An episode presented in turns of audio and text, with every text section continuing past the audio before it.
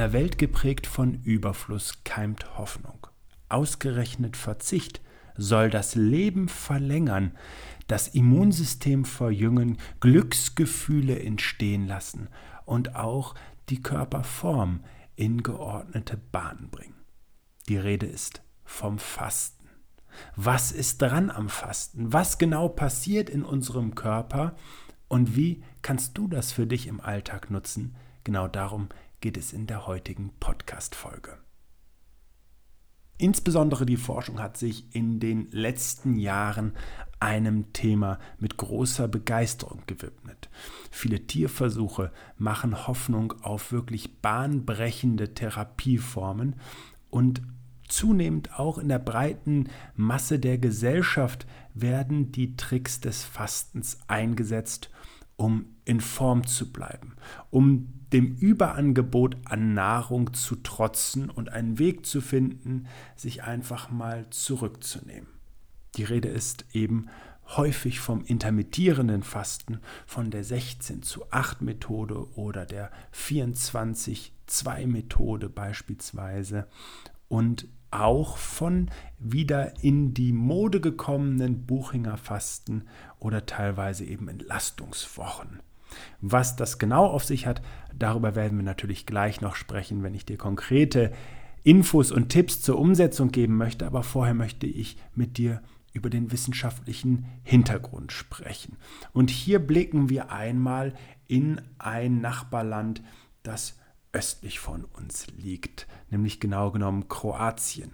Hier gibt es Teile in Kroatien, die im, im Hinterland liegen, in den Bergen und äh, durchaus auch noch eine Lebensform zeigen, die sich nicht ganz der modernen Zeit entspricht. Und dass das ein großer Vorteil sein kann, das werden wir jetzt gleich noch sehen. Denn hier ist das Leben und die Region oft noch von einem starken Glauben geprägt, dem Katholizismus. Und diese Art zu leben, getreu der Kirche und den Vorstellungen der Kirche, bedeutete eben auch gelegentlich äh, Buße zu tun oder Gott näher zu kommen. Und so wurde häufiger gefastet. Und es gibt einen äh, bekannten äh, Forscher, Molekularbiologen und Alternsforscher, Slaven Stikovic heißt er, und der hat selber in seiner Familie beobachtet, wie gerade die Frauen häufig deutlich älter wurden und teilweise ihre Männer um Jahrzehnte überlebten. Und das lag daran, dass in dieser Familie und gerade auch die Frauen häufiger Buße nicht nur im Kopf taten, sondern auch auf dem Teller praktizierten, nämlich so ein bis zweimal pro Woche fasteten. Und dabei scheint dieses Fasten geradezu eine natürliche Verlebens Lebensverlängerung ausgelöst zu haben. So sagt heute zumindest der Buchautor, der an der Universität Graz arbeitet. Und das bescheinigen heutzutage äh, internationale Studien in Hülle und Fülle. Dabei geht es aber nicht nur darum, dass Fasten den Körper heilen kann, sondern dass eben wirklich auch die Fähigkeit im Fasten liegt, den Körper regelrecht zu verjüngen.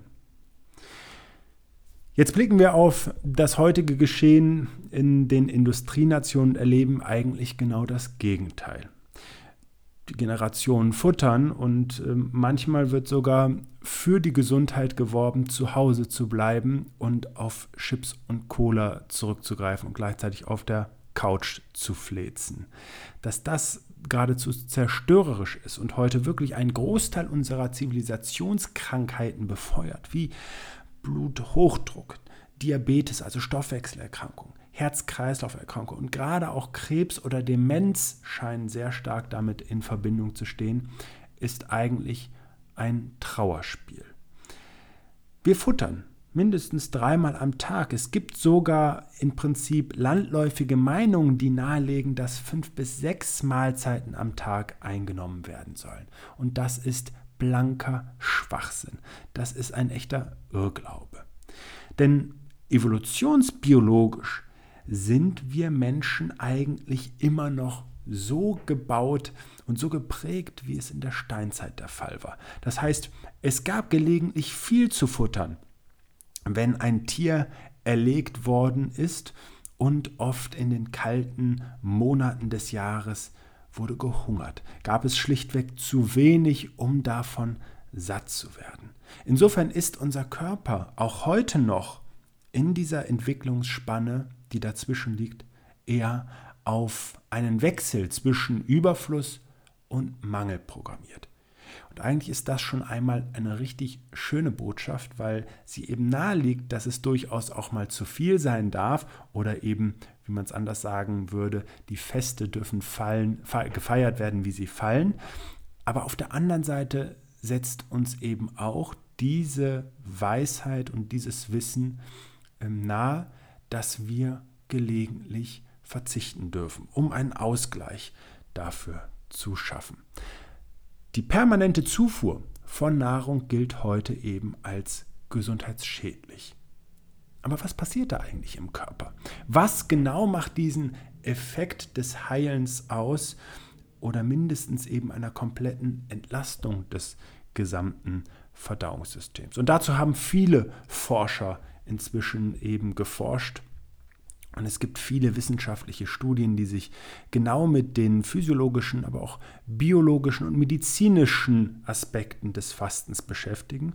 Aber es gibt einen zentralen Prozess, der sich auch sehr einfach beschreiben lässt. Ein sogenannter Prozess der Autophagie, ein Reinigungsprozess, ein Recycle-Prozess sozusagen, bei dem der Körper unter Entlastung, unter ähm, ja, einer Phase, wo keine Nahrung verstoffwechselt werden muss, anfängt im Körper aufzuräumen. Und dabei werden im Prinzip defekte Moleküle, deformierte Proteine, kaputte Zellteile, all diese Dinge werden sozusagen gereinigt und äh, verarbeitet und dann auch ausgeschieden. Und wir wissen heute einfach sehr genau, dass genau diese Bausteine im Körper verantwortlich sind für altersbedingte Erkrankungen, wie zum Beispiel Demenz oder eben auch Schlaganfall.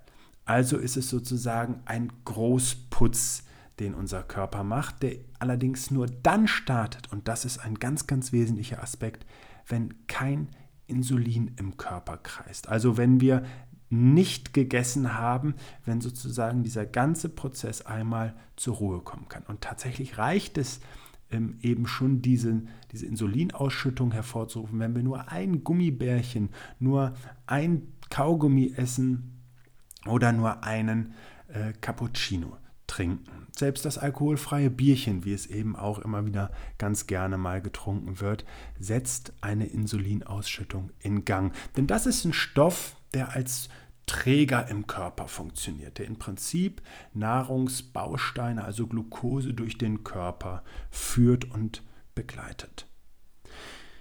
Es sind vor allen Dingen Studien, die in Tierversuchen das äh, ganz große Interesse der Forschung und im Prinzip auch der modernen Medizin auf das Fasten wieder gelenkt haben, von dem wir grundsätzlich sagen können, dass es eigentlich uralt ist und seit zig hunderten Jahren und vor allen Dingen oft auch in den Religionen tief verankert ist. Ähm, hier sind unter anderem Forscher von der Helmholtz-Universität in München ähm, beispielsweise genannt, denn die haben Mäuse acht Wochen lang nur alle zwei Tage gefüttert. Und Im Vergleich zu den Altersgenossen, die eben ständigen Nahrungszugang hatten, erhöhte sich die Lebenserwartung um etwa 50 Prozent. Das muss man sich mal vorstellen. Auch ein sehr renommierter Fastenexperte von der University of South California ist Falter Longo. Der hat im Prinzip auch Nager auf Kalorienentzug gesetzt und konnte hier zeigen, dass sie länger lebten, dass ihr Immunsystem sich verjüngte und vor allen Dingen, dass die Nager, die vorher an Typ 2 Diabetes litten, danach nahezu kuriert waren. Und jetzt sehen wir, welche Kraft im Fasten auch gerade liegt und welche ähm, ja, Regenerationsprozesse der Organismus eben auch besitzt, um sich selbst in einer schwierigen Situation völlig frei von irgendwelchen Medikamenten wieder zu regenerieren und eben auch wieder zu gesunden dabei. Und es gibt einen weiteren Bereich, der mit großer Hoffnung eben auch in den Fokus genommen wurde. Und das ist beispielsweise eben die altersbedingten, der altersbedingte Gedächtnisschwund, der ist eben unter Demenz oder eben auch im Speziellen unter Alzheimer bekannt oder eben auch Krebs, bei der es eben zu einem ja, ständigen Teilungsprozess sogenannter, äh, sogenannter entarteter Zellen kommt, die nämlich genau auf äh, die Energiezufuhr, die häufige Energiezufuhr angewiesen sind. Also um es einmal ganz klar zu sagen, es ist natürlich nicht zu übertragen, was wir in Tierversuchen und gerade bei Mäusen dann für Erkenntnisse gewinnen, um das ähm, ja, eins zu eins im Menschen dann auch zu erwarten. Auf der anderen Seite scheinen eben ein paar generelle positive Effekte aufzutreten, die sich sehr wohl dann auch auf uns Menschen übertragen lassen. So eben die Aussagen der Wissenschaftler und das betrifft vor allen Dingen Herz-Kreislauf-Erkrankungen, Diabetes, entzündliche Erkrankungen wie Rheuma, Arthritis und Arteriosklerose. Und was ein besonders schöner Nebeneffekt ist, und das kennen vielleicht alle, die mal eine Zeit lang auch auf Nahrung verzichtet haben, insbesondere die, die das auch mal über mehrere Tage machen, wo man immer sagen kann, je länger die, der Verzicht, die Fastendauer, umso wichtiger ist, dass äh, sowas auch äh, professionell begleitet wird oder eben eine gute Erfahrung dafür existiert.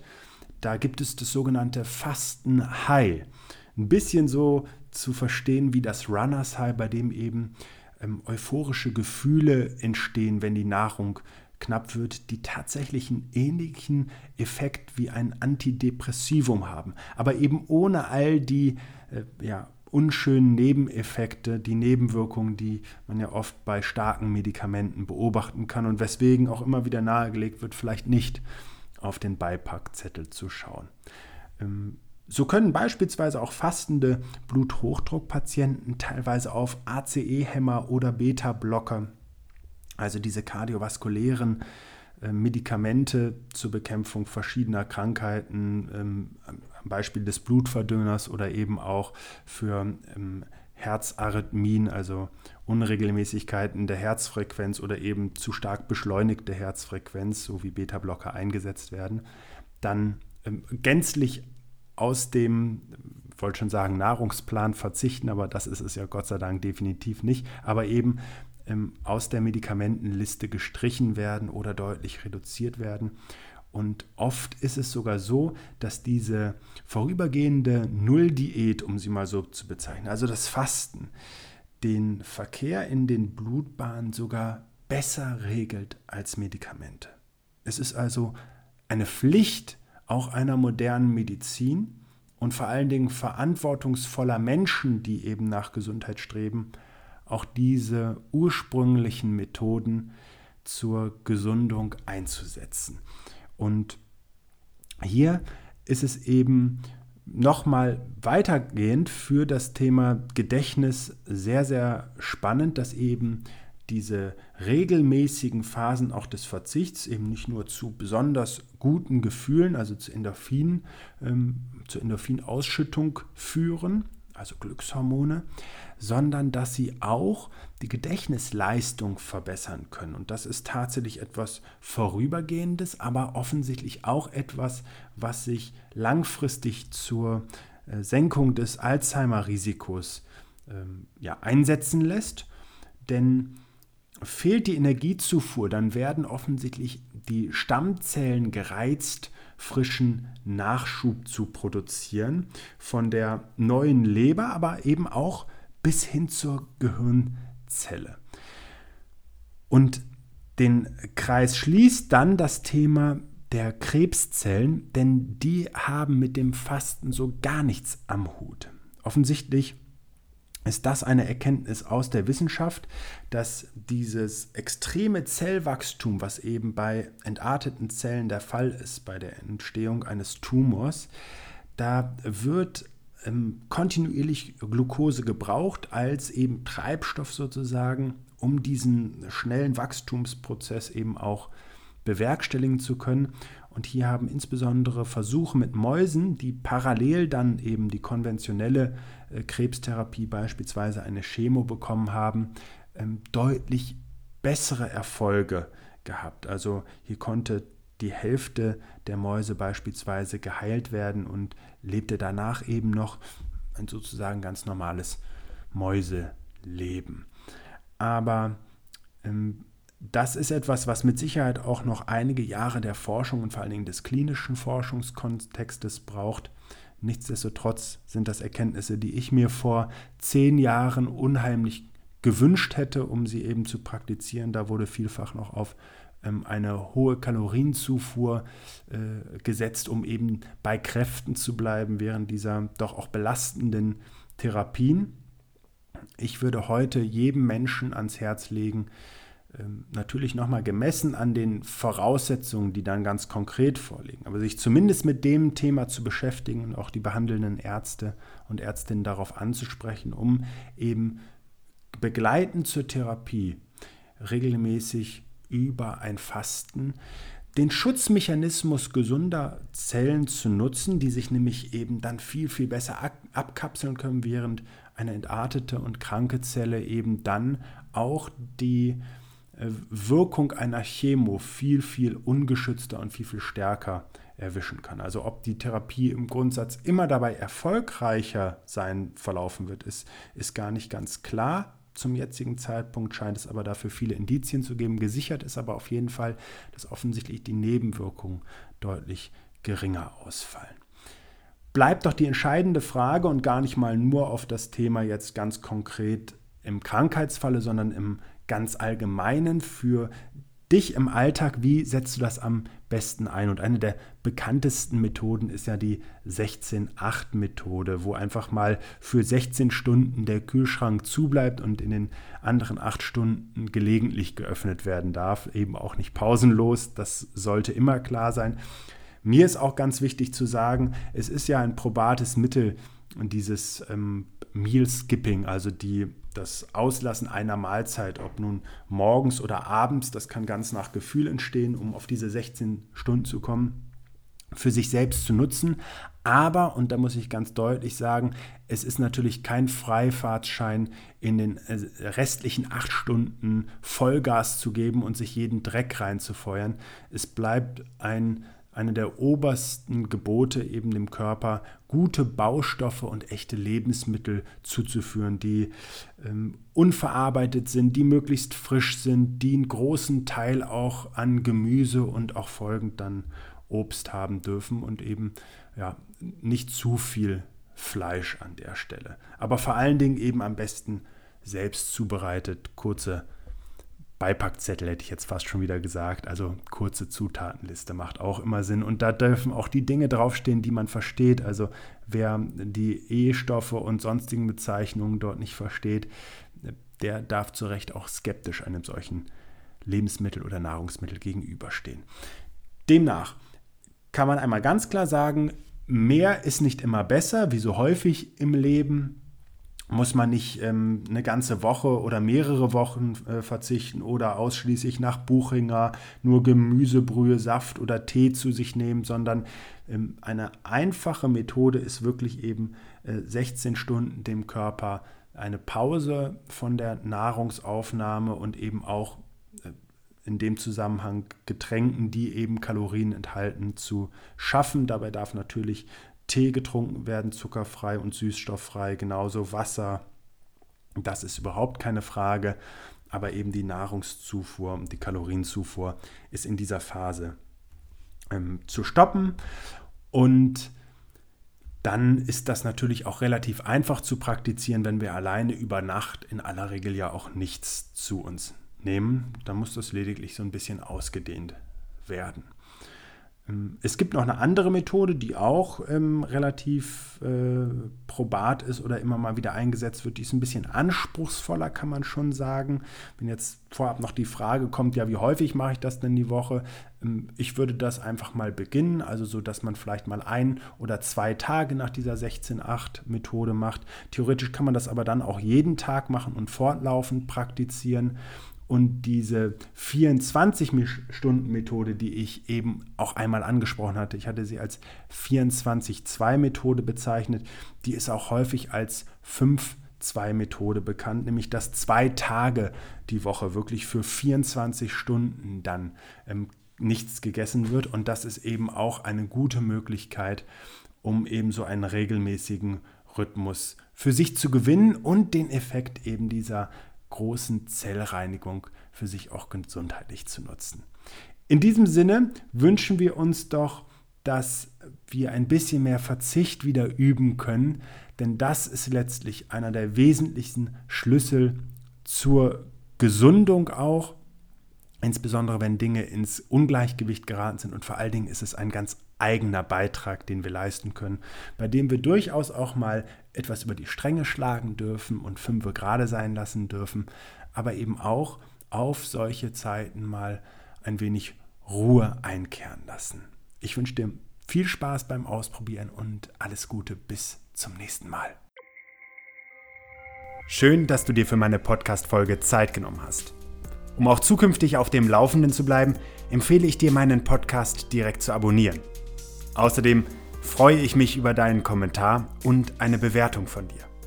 Ich wünsche dir eine bewegte Zeit. Bis zum nächsten Mal.